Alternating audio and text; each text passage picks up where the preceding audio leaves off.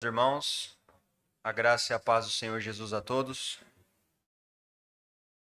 Vamos abrir nossas Bíblias nesse momento no livro de Lucas.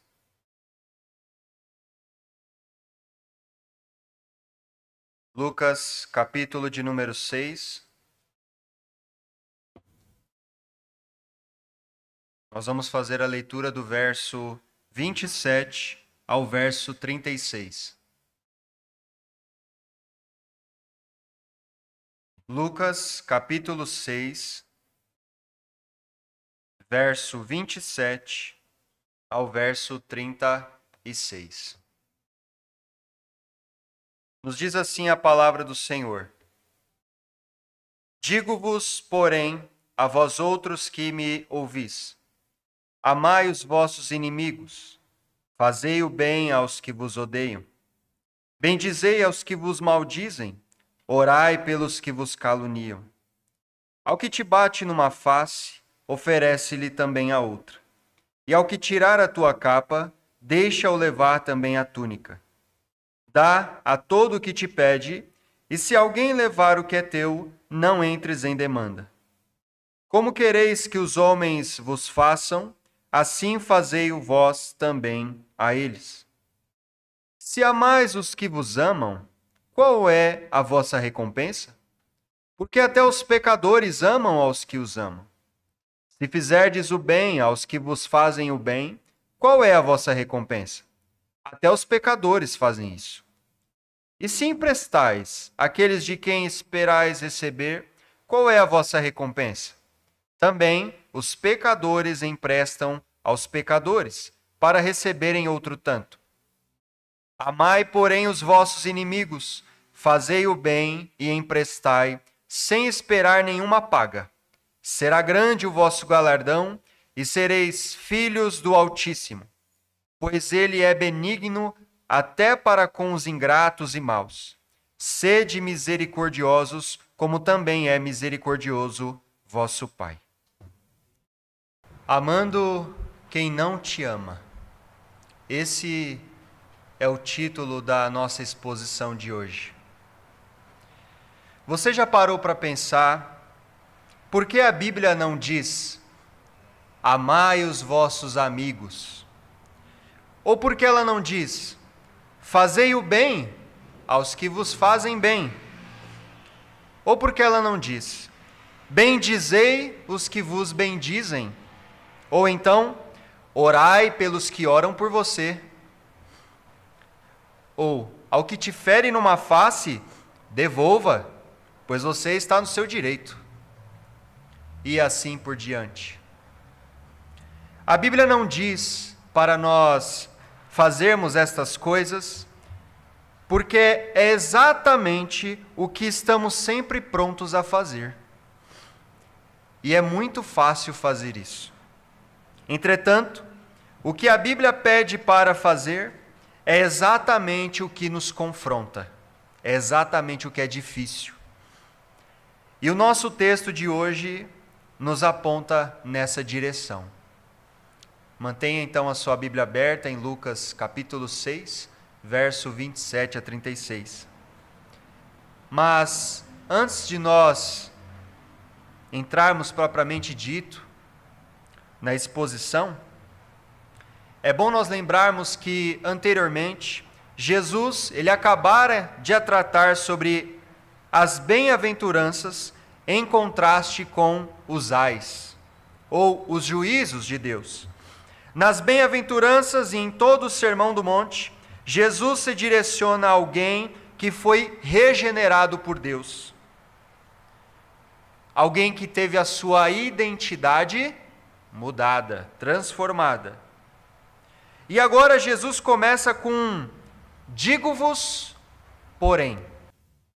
Essa expressão é um contraste de ideias. E esse, porém, lembra os ouvintes de Jesus do que foi falado anteriormente sobre os inimigos. E agora acrescenta a ideia mais forte ao que os, ouvinte, aos que os ouvintes deveriam fazer. A última coisa que Jesus disse sobre os bem-aventurados, irmãos, é que eles seriam perseguidos por causa do Filho do Homem. Agora, Jesus quer ensinar qual é a atitude que esses bem-aventurados, que esses regenerados, que aqueles que tiveram a sua identidade modificada, devem ter com relação ao próximo, ou mais especificamente falando, o seu inimigo. Em Mateus, no texto paralelo a esse, ele diz o seguinte, em Mateus 5,38: Ouvistes que foi dito, olho por olho, dente por dente. No verso 43 de Mateus 5 diz: Ouvistes que foi dito, amarás o teu próximo e odiarás o teu inimigo. A partir disso, Jesus então coloca um contraponto para os seus servos. Na verdade, essas leis civis que haviam sido dadas eram para dar o princípio de que a punição deveria ser proporcional ao dano sofrido e julgada então justamente. Era inclusive para coibir a vingança. Jesus quer mostrar que os seus servos não deveriam usar disso em seus relacionamentos cotidianos, dentro ou fora do tribunal, como um pretexto para se vingarem, que era justamente o que aqueles que interpretavam a lei equivocada, equivocadamente faziam. Jesus então ensina como um regenerado deve agir. Havia uma interpretação equivocada por parte de alguns, mas Deus sempre deixou a sua vontade com relação a isso bem clara. Em Levítico, capítulo 19, verso 18, nós lemos o seguinte: Não te vingarás, nem guardarás ira contra os filhos do teu povo, mas amarás o teu próximo como a ti mesmo. Eu sou o Senhor. Diferente de Mateus, que expõe a lei, porque ele escreve para judeus, Lucas se preocupa mais em extrair o princípio do ensino de Jesus sobre amar o inimigo. Ambos ensinam a mesma coisa, porém Lucas sem citar o Antigo Testamento, pois ele estava escrevendo então para os gentios. Aqui nesse texto, Jesus trabalha uma ideia de atitudes opostas. Uma que tem relação aos que os regenerados podem sofrer, que eram ser perseguidos pelos inimigos, e outra então, como os regenerados deveriam agir em relação aos seus inimigos. A nossa exposição tem a ideia central do texto que é amar a quem nos prejudica. Portanto, já podemos extrair do texto quem deve ser amado. Quem deve ser amado? O inimigo. A partir desse pressuposto, então, nós procuraremos responder três perguntas a respeito desse amor ao inimigo. Como amar o inimigo?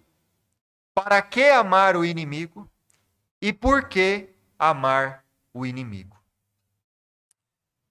Gostaria de fazer mais uma oração com os irmãos. Deus de graça, Deus de amor, mais uma vez nos direcionamos a Ti em oração, suplicando, Pai, que o Teu Espírito Santo seja o real expositor da Tua palavra, para que o Senhor fale aos nossos corações, que as Tuas verdades, Senhor, venham entrar em nós, no nosso coração, e que sejamos não somente ouvintes, mas ouvintes praticantes da Tua palavra. Senhor, nos ajude e tire toda toda distração do nosso meio e que possamos estar atentos, firmados com os olhos na tua palavra. Em nome de Jesus. Amém.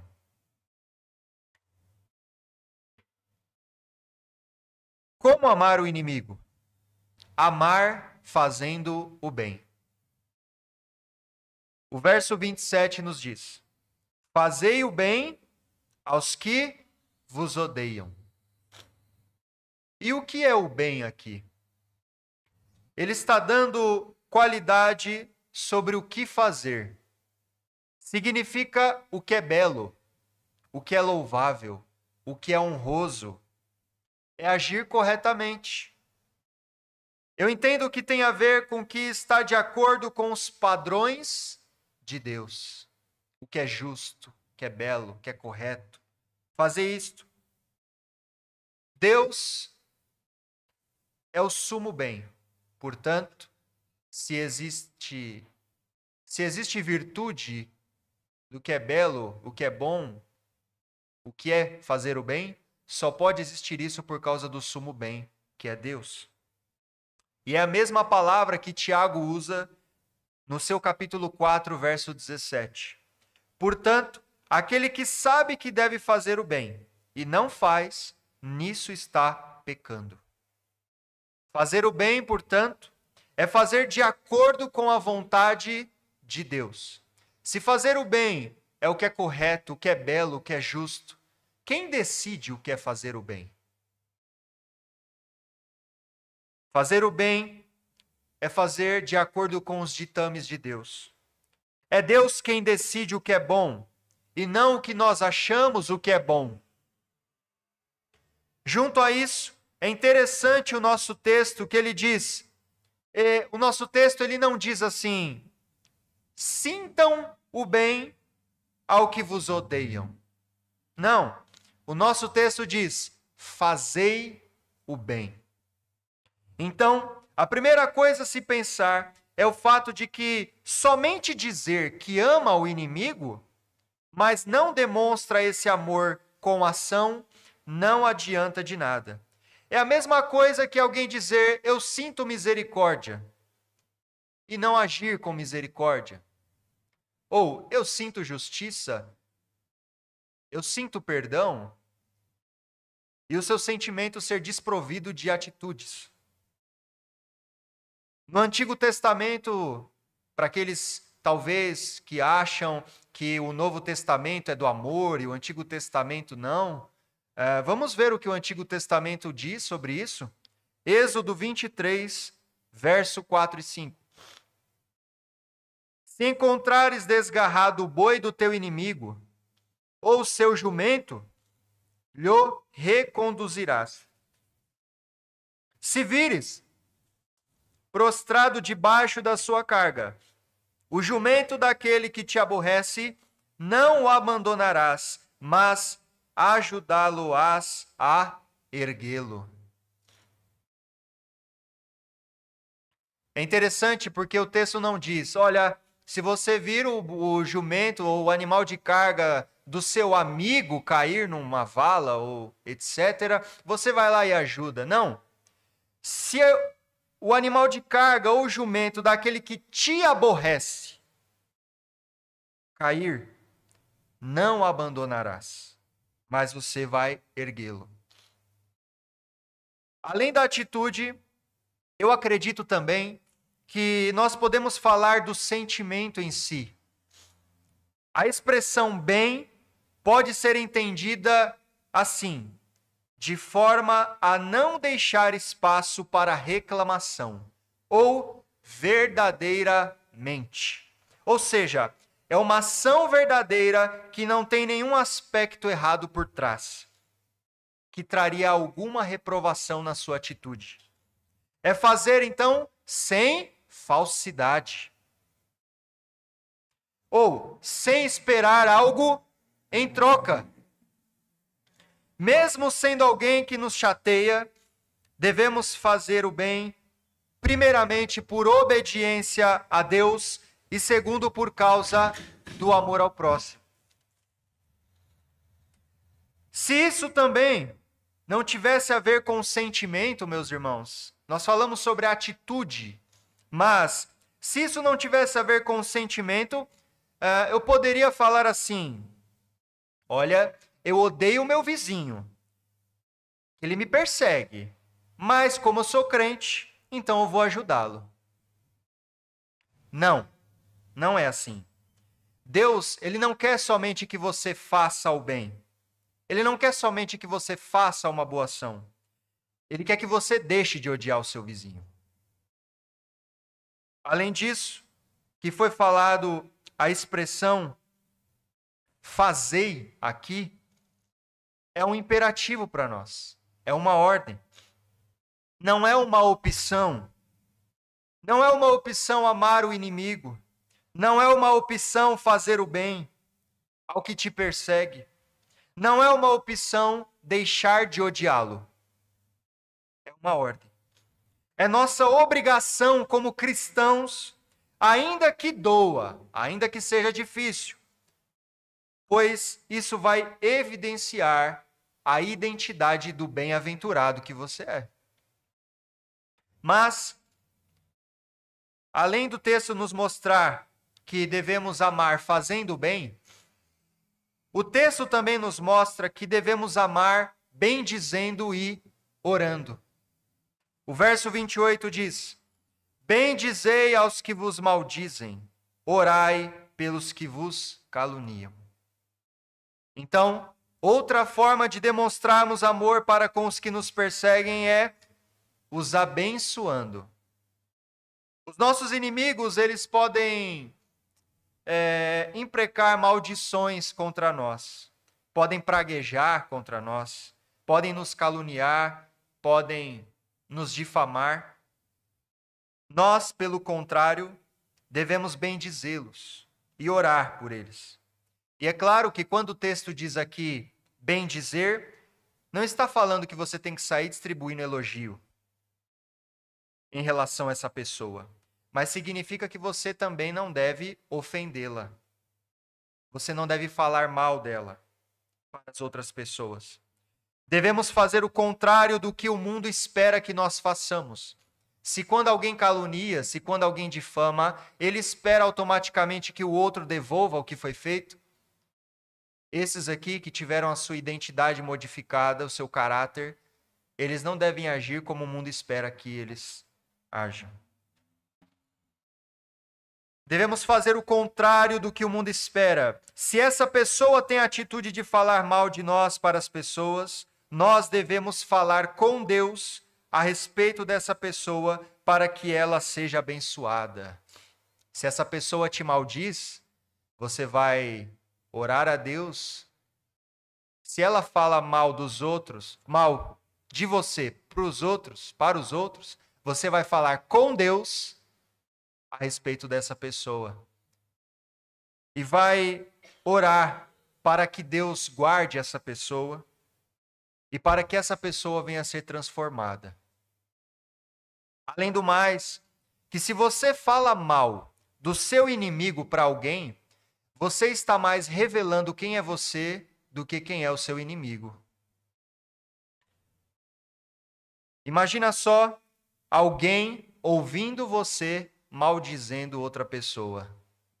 É claro que isso não seria um testemunho de alguém que foi regenerado, de um bem-aventurado.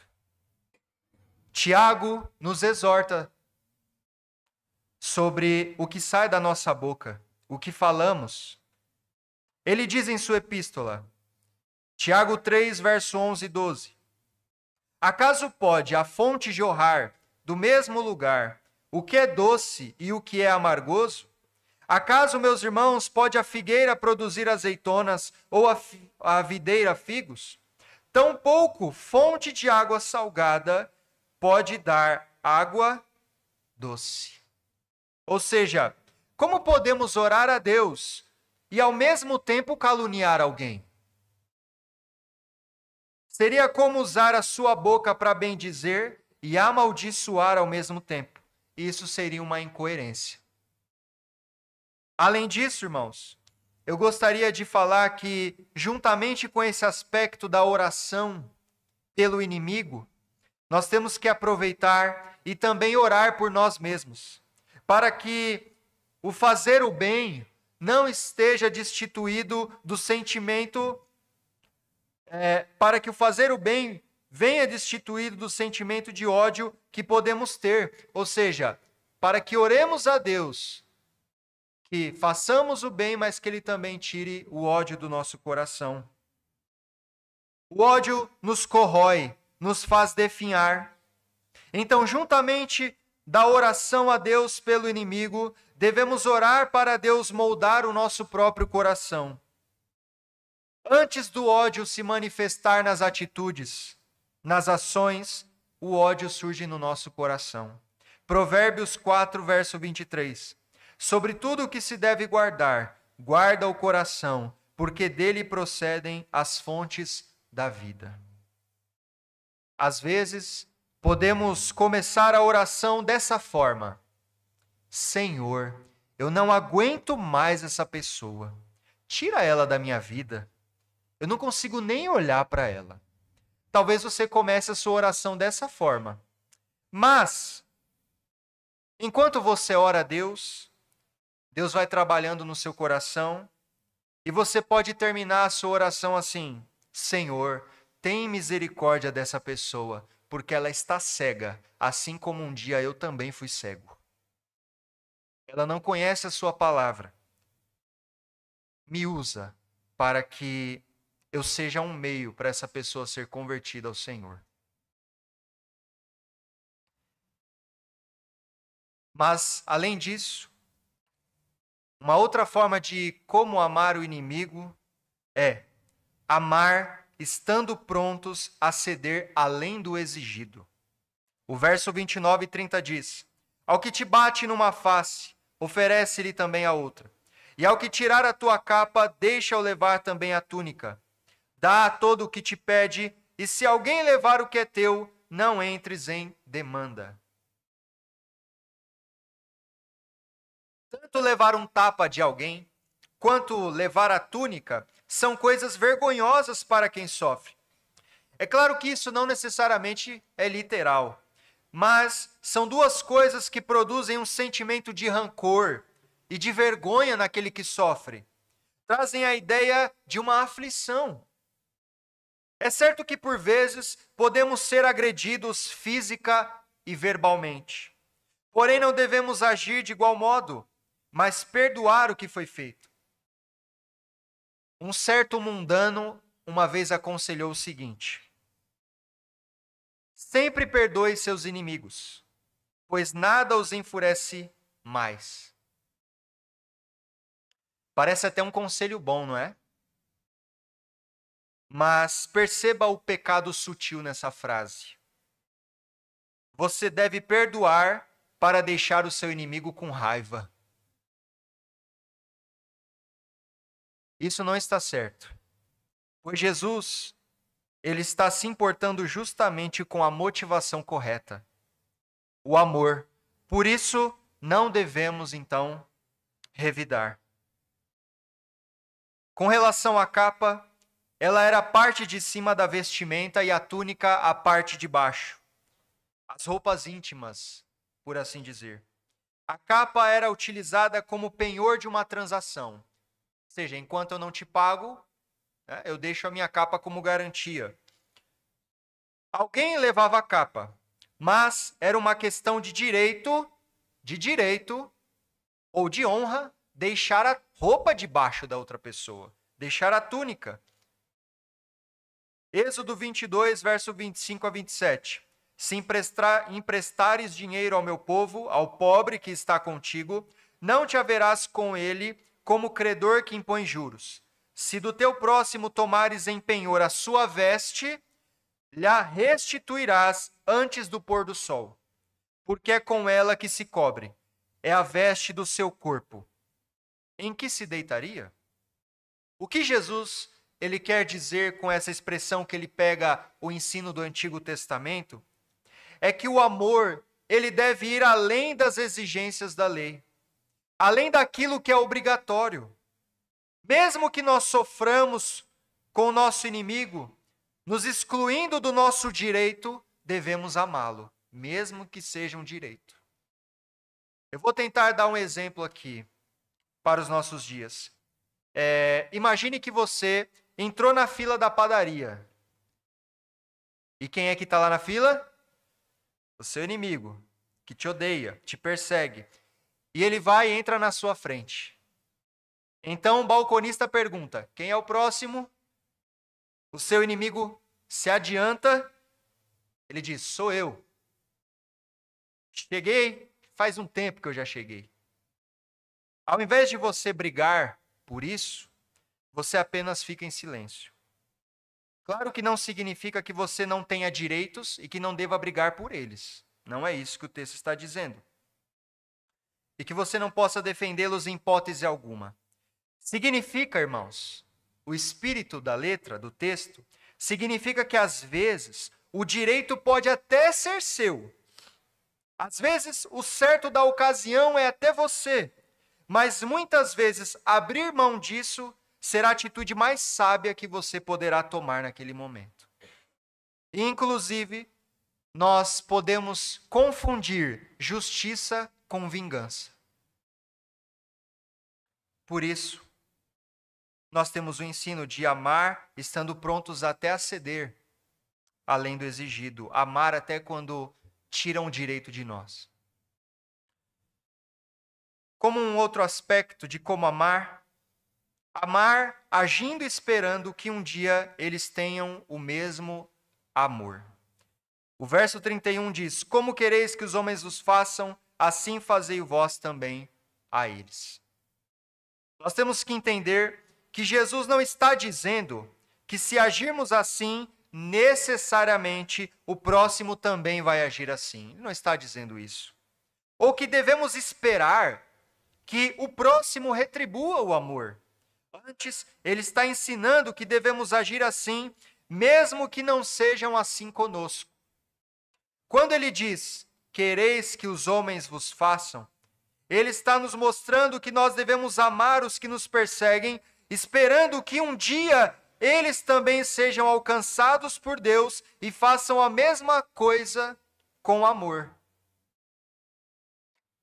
Claro que não necessariamente isso vai acontecer, mas isso pode acontecer. E nossas atitudes para com eles é uma das formas que o próximo percebe, ou que o seu inimigo percebe, o quão o evangelho é transformador. Porque através da sua atitude, ele vai ficar confuso. Romanos 12, verso 20 diz: Pelo contrário, se teu inimigo tiver fome, dá-lhe de comer, se tiver sede, dá-lhe de beber, porque fazendo isto, amontoarás brasas vivas sobre a sua cabeça. Mas, ué, eu faço tanto mal para essa pessoa e ele faz isso comigo? Ele me trata dessa forma tão bem? É agir esperando que um dia essa pessoa possa ser transformada. Não quer dizer necessariamente que isso acontece, mas que pode contribuir para acontecer, porque através das suas atitudes ele vai ver alguém diferente. Bom, acabamos de responder à pergunta: como devemos amar os inimigos? Como devemos amar os inimigos? Adiante, então, partimos para a próxima pergunta. Para que amar o inimigo? O verso 35, parte A, diz o seguinte: Amai, porém, os vossos inimigos, fazei o bem e emprestai, sem esperar nenhuma paga será grande o vosso galardão e sereis filhos do Altíssimo. Se nós percebermos aqui, veremos nesse texto que Jesus sempre coloca atitudes opostas, mostrando o que fazem com os regenerados e como eles agem, como eles devem agir. É uma oposição de ideias. Isso mostra um contraste entre dois grupos: aqueles que foram regenerados e aqueles que não foram regenerados. E se nós percebemos também, nos versos 32, 33 e 34, Jesus coloca a expressão: Qual é a vossa recompensa? A palavra recompensa aqui, ela pode ser entendida como sinal ou prova de graça. Sinal ou prova de graça. Ou seja, qual é a prova de que somos filhos do Altíssimo? Qual é a prova de que recebemos a sua graça? Qual é a prova de que somos filhos de Deus se nós só amamos quem nos ama? Na verdade, nós demonstramos que somos filhos do Altíssimo quando essas virtudes advindas da graça são desenvolvidas em nós. Junto a isso, nós temos a expressão amai, fazei, bendizei, orai. Todas essas expressões que eu falei, elas dão a ideia de continuidade. Ou seja, Jesus não está falando de uh, uma ocasião isolada. Não, Jesus está falando de um hábito. Quando ele diz para amar, quando ele diz para fazer o bem, quando ele diz para orar, todas as vezes ele diz isso como que expressando: olha, isso faz parte de vocês, é a identidade de vocês. Por isso, viva amando, viva fazendo bem, viva orando pelos inimigos, viva bendizendo. Não deve ser uma coisa isolada, um acontecimento assim, uma vez ou outra. Todos esses aspectos apresentados não são simplesmente uma sugestão, como Jesus quer que nós agimos com o próximo, mas uma ordem, como eu falei. Significa que, para de fato nós evidenciarmos que somos filhos de Deus, evidenciarmos que somos pessoas adotadas por Ele, adotadas pelo Pai, servos do Senhor, devemos então agir dessa forma. Caso contrário, só teremos demonstrado que nós não somos seus filhos, não somos filhos do Altíssimo e que muito menos nós recebemos a sua graça. É o que Pedro defende quando escreve para os crentes dispersos no Império Romano, onde eles eram perseguidos de várias formas, se envolvendo na sociedade. O que Pedro diz? 1 de Pedro 3,9. Não pagando mal por mal, ou injúria por injúria. Antes, pelo contrário, bem dizendo, pois, para isto mesmo foste chamados, a fim de receber bênção por herança. É por isso que o comportamento dos cristãos não deve ser determinado pelo comportamento dos outros, mas baseado no caráter de Deus, e este, por sua vez, fundamenta o nosso caráter. A sua posição em relação ao outro não está fundamentado no que o outro faz com você. Está fundamentado no caráter de Deus. Alguém uma vez disse o seguinte: foi perguntado a essa pessoa: qual era o maior problema da igreja? E essa pessoa respondeu: é que a igreja não conhece a Deus. O que ele quis dizer, obviamente, é que muitas pessoas na igreja não conhecem o seu pai de verdade, ou o caráter dele. E por isso isso tem reflexo, é, consequentemente, na vida como essa pessoa vive. E é claro, se nós então estamos falando de amar ao inimigo, aqueles que nos aborrecem, então isso deve ser uma característica do cristão. Mas, se nós vimos, então, uh, como amar, e agora então nós temos a resposta à pergunta: para que devemos amar o inimigo? Que é para sermos seus filhos, ou seja, não que você ama o inimigo para se tornar um filho, mas para realmente demonstrar que você é um filho do Altíssimo. Agora nós temos a terceira e última pergunta por que amar o inimigo? Se estamos falando de identidade, obviamente é porque alguém deu essa identidade para você. E o texto mostra quem é aquele que deu essa identidade e quem é a base de tudo. Lucas verso Lucas capítulo 6, verso 35, parte B e verso 36, que diz o seguinte: Pois ele é benigno até para com os ingratos e maus. Sede misericordiosos, como também é misericordioso vosso Pai. Nesses versos, então, podemos perceber que Jesus embasa todo o seu argumento do que ele diz anteriormente. Ou seja, aqui está a base do porquê agir dessa maneira com os inimigos. Qual é a base de como amá-los? Qual é a base uh, também para que amá-los? A base é o Pai. Essa é a base. Se nós vimos anteriormente que devemos amar o inimigo para evidenciarmos sermos filhos do Altíssimo, temos que considerar que o próprio Altíssimo, aquele que está nas regiões celestiais, nos deu um exemplo. Ele agiu dessa forma. E é assim que a parte B do verso 35 começa. E o início do verso 36 nos dando motivo. Quando o texto diz pois, ou porque, está nos dando a razão, a bondade e misericórdia de Deus. A bondade dele não tem qualquer motivo, uh, qualquer motivação em suas criaturas. Deus é bom, mesmo eu e você sendo maus. Ainda que os homens não obedeçam, ainda que os homens zombem, ainda que os homens digam, não existe Deus, isso é fruto da sua imaginação. Ainda que ele diga isso, no dia seguinte Deus está concedendo vida. No dia seguinte essa pessoa vai trabalhar. No dia seguinte essa pessoa tem o que comer. No dia seguinte essa pessoa desfruta do sol, da chuva, ela desfruta da colheita. No dia seguinte ela desfruta da moradia, ela desfruta das vestimentas. Mesmo ela sendo quem é.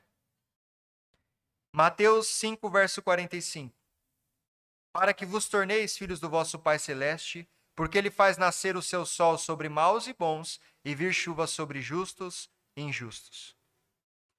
O nome Altíssimo, aqui do texto, enfatiza essa ideia de Deus ser o mais alto, alto e sublime. Ele é o possuidor de todas as coisas. Sendo assim, tudo provém do Altíssimo. A chuva, o sol, todas as condições, tanto para seus filhos como para os ingratos e maus. E nós não faríamos o bem aos inimigos se ele fez isso com a gente? Em todo momento, Jesus está falando dos nossos inimigos, mas agora é interessante que somos lembrados então da misericórdia de Deus. Perceba, é como que se Jesus, ele quisesse lembrar a gente de alguma coisa. Jesus quer lembrar a gente que um dia nós também fomos inimigos de Deus. Se você tem algum inimigo, lembre-se que você foi inimigo de Deus. Você foi inimigo do Pai. Um dia você foi inimigo do Pai. E mesmo assim, ele foi bondoso com você. Colossenses 1, 21, 22.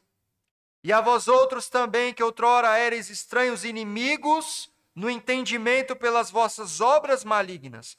Agora, porém, vos reconciliou no corpo da sua carne, mediante a sua morte, para apresentar-vos perante ele santos, inculpáveis e irrepreensíveis. A base de sermos benignos e misericordiosos é porque o Pai é. Efésios 2, 4, 5. Mas Deus, sendo rico em misericórdia, por causa do grande amor com que nos amou, estando nós mortos em nossos delitos, nos deu vida juntamente com Cristo. Pela graça sois salvos. Jesus, ele não começou a ensinar isso sem conhecimento de causa. Jesus não está falando de uma coisa que ele não entende. Jesus sofreu na pele e ele sofria na pele com os seus inimigos. Ele foi perseguido até a morte mas mesmo assim agiu como filho de Deus. Pedro confirma isso em sua primeira carta, 1 de Pedro 2, 22, 23. O qual não cometeu pecado, nem dolo algum se achou em sua boca. Pois ele, quando trajado, não revidava com o traje. Quando maltratado, não fazia ameaças, mas entregava-se àquele que julga retamente. É claro que se o inimigo não se arrepender, um dia ele será julgado também dessa forma. Mas isso não cabe a mim, não cabe a você. O que cabe a nós é o amor a ele. No Éden, depois da queda, nós nos tornamos inimigos de Deus. Sendo assim, todos nascemos inimigos de Deus. Mas Jesus morreu por um monte de inimigo. Quando ele foi crucificado, eu e você estávamos ali como inimigos dele, crucificando Jesus da mesma forma. Para que esses inimigos se tornassem amigos de Deus. E hoje você é amigo de Deus. Portanto, a resposta da pergunta: por que devemos amar o inimigo? é porque o nosso Pai também fez isso. Não se esqueça de que você era um inimigo, mas em Cristo Jesus você foi reconciliado com Deus. Você foi aproximado dele. Sendo assim, nessas verdades breves que nós ouvimos, mesmo que seja difícil, irmãos, demonstrar amor àqueles que nos perseguem, nos prejudicam, devemos levar em consideração essas três bases apresentadas. Como amar? Fazendo bem, amar bem dizendo e orando, amar estando prontos a ceder além do exigido e amar esperando que os inimigos tenham o mesmo amor. Claro, isso um dia pode acontecer, mas mesmo que não aconteça, você é um filho de Deus e transformado para amar. Para que amar? Para evidenciarmos que somos filhos de Deus. É sua identidade transformada, o seu caráter, onde você evidencia que você é crente, é um cristão. Por que amar? Porque nosso Pai também amou os inimigos. Devemos fazer isso sabendo que Jesus é o nosso modelo. Ele mostrou isso na prática. E fazer isso é uma marca que de fato fomos crucificados com ele. Algumas aplicações para nós. Eu acredito que o nosso texto, irmãos, ele é tão prático que eu vou apenas deixar algumas aplicações breves aqui. Eu não quero ser romântico é, e defender que tudo isso que foi falado é fácil de fazer, porque não é fácil de fazer. Eu não vou romantizar e dizer que é fácil. Realmente é difícil. Mas, entretanto, nós devemos lutar e praticar isso. Primeira coisa é uma aplicação para nossa mente. Será que você pensa que só deve fazer o bem ou amar aquele que te trata bem? São coisas para a gente pensar. Será que o seu pensamento é: olha, se me tratar assim, eu vou tratar da mesma forma? Se me respeitar, eu respeito. Se não, não tem respeito algum. Nossa mente deve estar tomando a forma da mente de Cristo. Nossa mente toma forma a mente de Cristo.